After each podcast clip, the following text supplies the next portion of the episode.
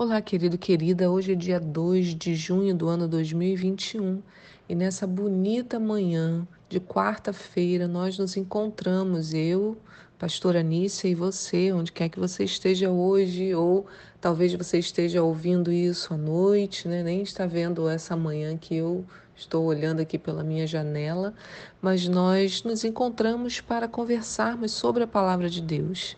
Os textos de hoje estão em Números 14, Josué, eh, Juízes 1 e Mateus 7. Vocês acreditam que eu estava gravando, me deu um acesso de tosse. Já tinha cinco minutos já de gravação e eu tive que interromper, não dava para continuar. A voz ficou toda torta. Mas vamos então, de novo. Eu geralmente gravo de primeira, né? Não gosto de fazer as coisas de forma repetida, mas vamos lá. A pergunta para nós hoje é: o famoso jeitinho brasileiro também acontece na fé? O famoso jeitinho brasileiro também acontece na fé? E eu aqui querendo dar um jeitinho, né? Pensando como que eu posso continuar o áudio, aproveitar os cinco minutos. Nada de jeitinho brasileiro hoje. Vamos lá. O devocional, ele nos mostra duas rebeliões, duas formas de distorcer a vontade do Senhor e seguir com a vida, acreditando que tudo ficará bem. Em Mateus 7, Jesus ainda está em seu sermão, que começou né, lá no Sermão da Montanha, o famoso, né, no capítulo 5, mas o texto é muito maior. Jesus ainda está falando ao povo quando ele ensina, no verso 13: Entrai pela porta estreita, pois larga é a porta e amplo o caminho que levam à perdição. E muitos são os que entram por esse caminho, porque estreita é a porta e difícil o caminho que conduzem à vida. Apenas uns poucos encontram esse caminho. Então, a porta estreita é o caminho da obediência ao que Deus nos orienta. Poucos encontram esse caminho porque não é fácil renunciar ao nosso próprio querer, seguindo a vontade de Deus. Requer esforço, não vem de forma natural no início e é preciso exercitar esse comportamento para que ele faça parte da nossa realidade.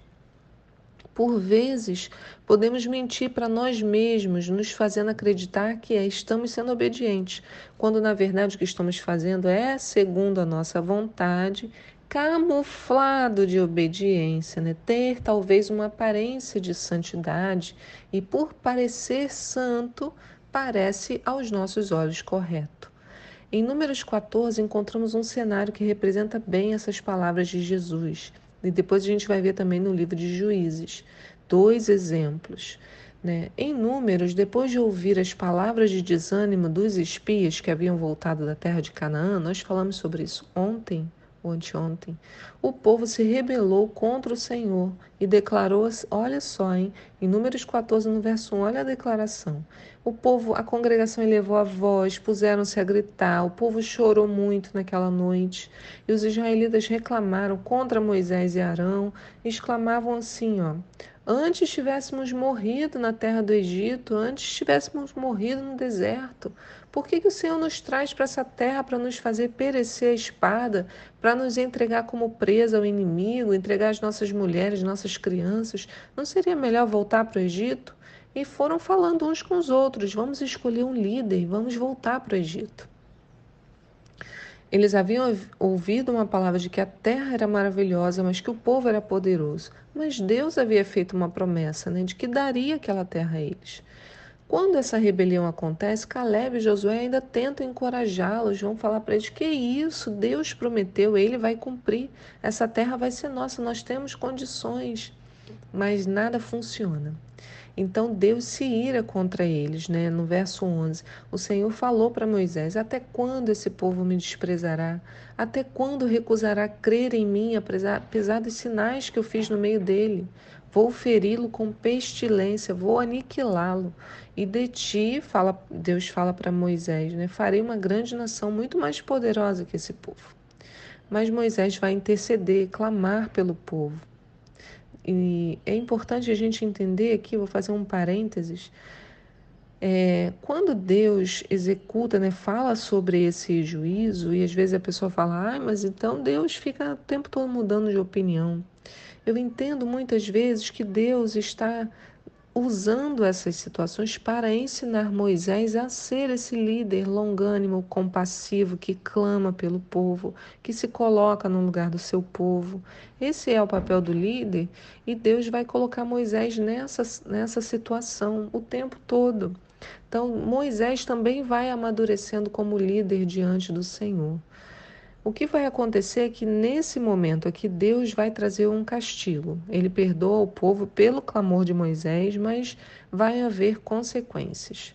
O que Deus fala é que veio uma praga, virá né, e veio uma praga sobre todos os que haviam subido nessa missão de reconhecimento e que espalharam o terror e a murmuração em meio à comunidade de Israel. Então, de todos que foram, só sobrou Caleb e Josué. Todos os outros morreram. Deus também disse que toda aquela geração morreria no deserto e que a caminhada, que agora que era rápida porque eles estavam próximos à terra da conquista, levaria 40 anos. E eu não sei se você já percebeu isso, mas por que 40 anos? Porque eles passaram 40 dias em reconhecimento da terra. E aí a Bíblia diz, né, assim, olha, no verso 34, observaste a terra durante 40 anos. A cada dia corresponde então um ano de castigo.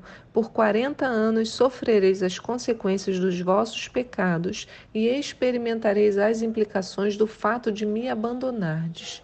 Eu, o Senhor, falei e certamente farei cumprir minhas determinações em relação a toda essa congregação desobediente e má, que teve a petulância de se revoltar contra minha pessoa. Portanto, encontrarão seu fim neste deserto, aqui mesmo perecerão. 40 anos, né? Eles já tinham idade, então eles é, morreriam ali naquele período, né? Aí, o que o povo fez? É o foco do nosso devocional de hoje. O povo tentou corrigir o erro. Então, eles resolveram atacar a terra. Ah, mas afinal, Deus já tinha dito de que eles teriam a vitória. Mas eles esqueceram de que o momento passou. Agora era outro momento, o erro já havia sido cometido, as consequências já haviam sido declaradas, mas eles resolvem fingir que estava tudo bem. Moisés os adverte, mas eles não voltam atrás. Eles sobem a montanha e partem para a guerra. Olha só a mentalidade. Vamos dar um jeitinho. Nossa, a gente fez uma bobagem. Aí Deus agora veio com juízo, mas vamos dar um jeitinho. E o que, que vai acontecer? Eles vão para lutar, isso está lá no verso 40. E aí Moisés fala para eles: por que, que vocês estão transgredindo a ordem? Isso não vai ser bem sucedido. Não subais, o Senhor não está no meio de vós. Não prepareis a vossa derrota por meio dos vossos inimigos. Mas eles não obedeceram. O jeitinho entrou aí. E eles subiram na presunção no cume da montanha. Moisés e a arca ficaram no acampamento, quer dizer, a presença do Senhor não foi. E aí, olha o que diz no verso 45: Os Amalequitas e os cananeus que habitavam essa montanha desceram, derrotaram-nos e os perseguiram até Ormá, fazendo-os em pedaços. Irmãos, quantos de nós fazemos a mesma coisa? Transgredimos, murmuramos, nos rebelamos, agimos de forma independente e depois queremos continuar como se nada tivesse acontecido. Só esquecemos de que para cada decisão que tomamos há consequências e Deus não vai retirá-las. Mas muitas vezes nós achamos que se pode dar um jeitinho. Então, o jeitinho brasileiro mas que também acontecem em pessoas de fé de todo mundo. Aqui foi de Israel, nós temos a nossa maneira, né? para tudo a gente acha que pode dar um jeito. Esse mesmo jeitinho encontramos em Números 14, vai aparecer no segundo exemplo do nosso devocional. O jeitinho né, que a gente vê aqui em Números 14 vai aparecer em Juízes, capítulo 1, o livro que iniciamos hoje. A história começa com a morte de Josué. Havia ainda muita terra a ser conquistada. Josué tinha delegado as tarefas antes da sua partida, né? e o povo consulta ao Senhor a ordem de ocupação, as guerras começam, porém, a comunidade de Israel muda um pouco a forma de conquista. Deus havia dito: Olha, vocês têm que exterminar, chegar na terra e conquistar, nada pode sobrar, né?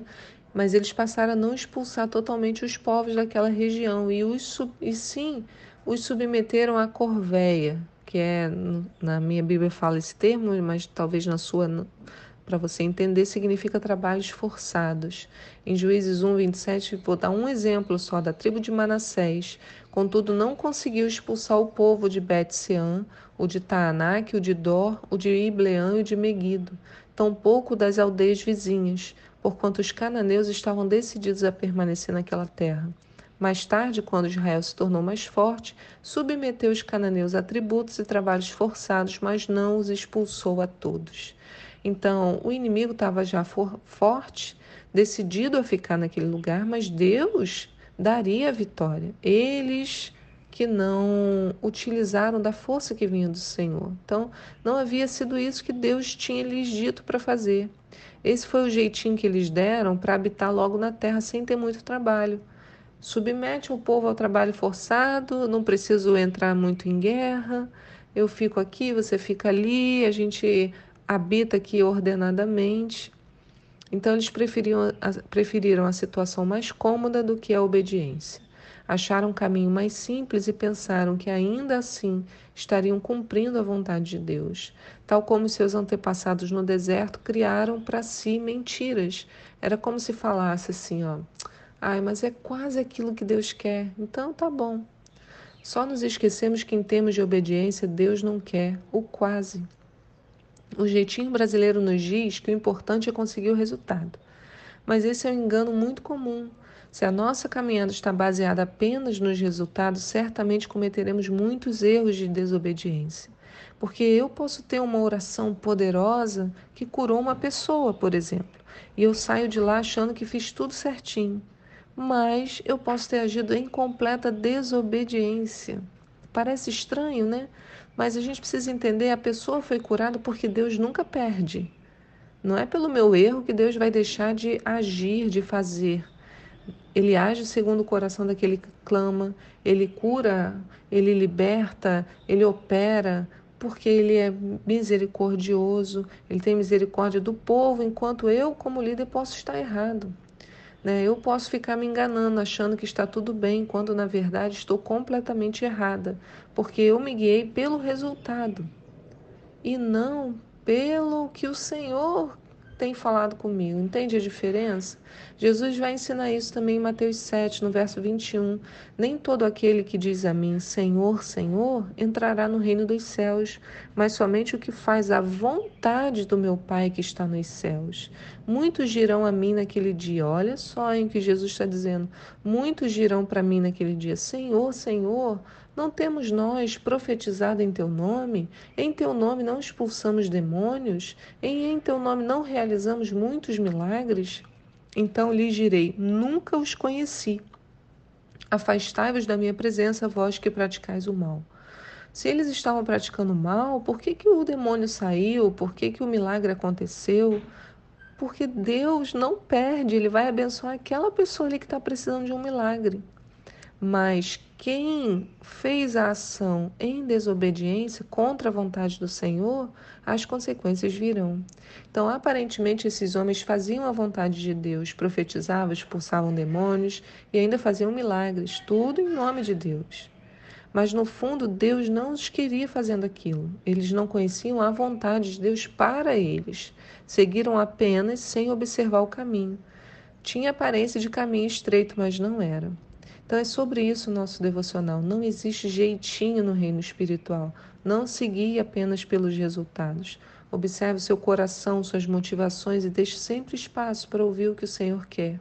Porque no fim, obedecer é o que mais importa. E esse é o caminho estreito, é o caminho que leva à salvação, independente do que aos olhos humanos seja um bom resultado. Que o Senhor te abençoe no dia de hoje, seu coração esteja fortalecido no Senhor e que a gente né, deixe espaço em nós para ouvirmos a direção e seguirmos por ela. Que o Senhor fique com você hoje o dia todo, né? Você deseja que Ele esteja contigo o dia todo e que Ele te abençoe. Em nome de Jesus. Fique na paz. Tchau.